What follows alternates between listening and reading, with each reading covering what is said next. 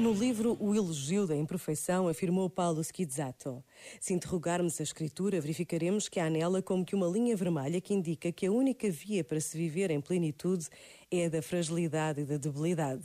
Jesus, tendo compreendido que esta via é a única salvífica, porque a única na qual Deus se pode revelar, explodiu num hino de gratidão e de alegria a seu Pai, que escolheu esta louca modalidade. Bendito, ó Pai, Senhor do céu e da terra, porque escondeste estas coisas aos sábios e aos inteligentes e as revelaste aos pequeninos.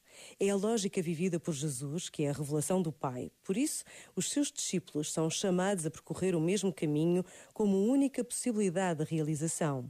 De facto, cada um dá o que é. Se Deus é poderoso na sua impotência e na sua fragilidade, o discípulo realizar-se-á como pessoa através da mesma modalidade.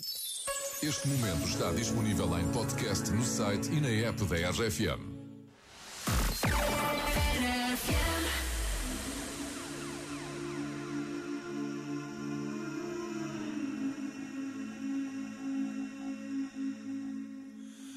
Will you hold the line when every one of them is giving up and giving in? Tell me, in this house of mine, nothing ever comes without a consequence and cost. Tell me, will the stars align?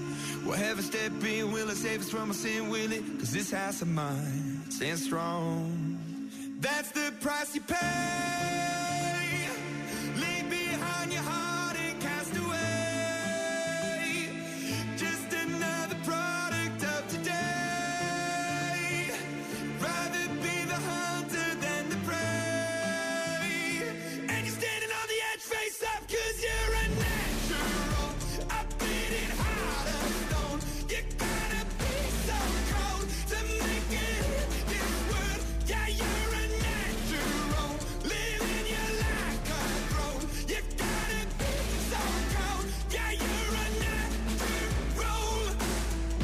Somebody let me see the light within the dark trees shadowing what's happening?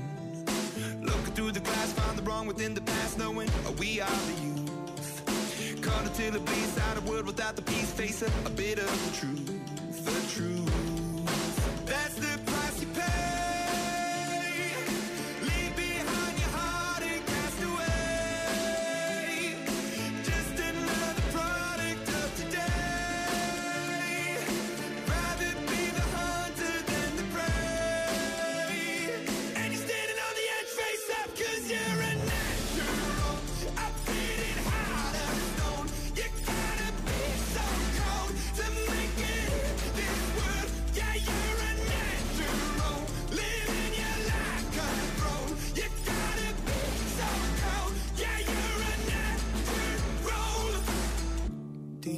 inside me, I'm fading to black. I'm fading. Took an oath by the blood in my hand. Won't break it.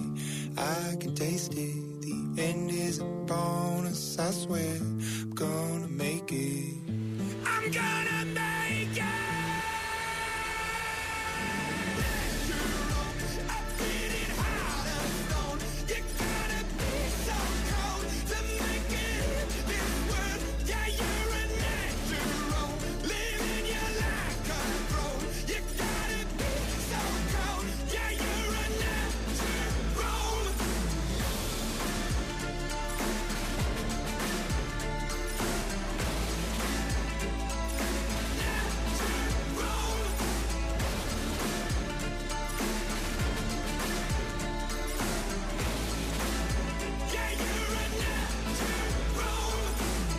Natural. São os Imagine Dragons no teu café da manhã da RFM. Bom dia, eu sou o Pedro Fernandes que agora trago-te boas notícias.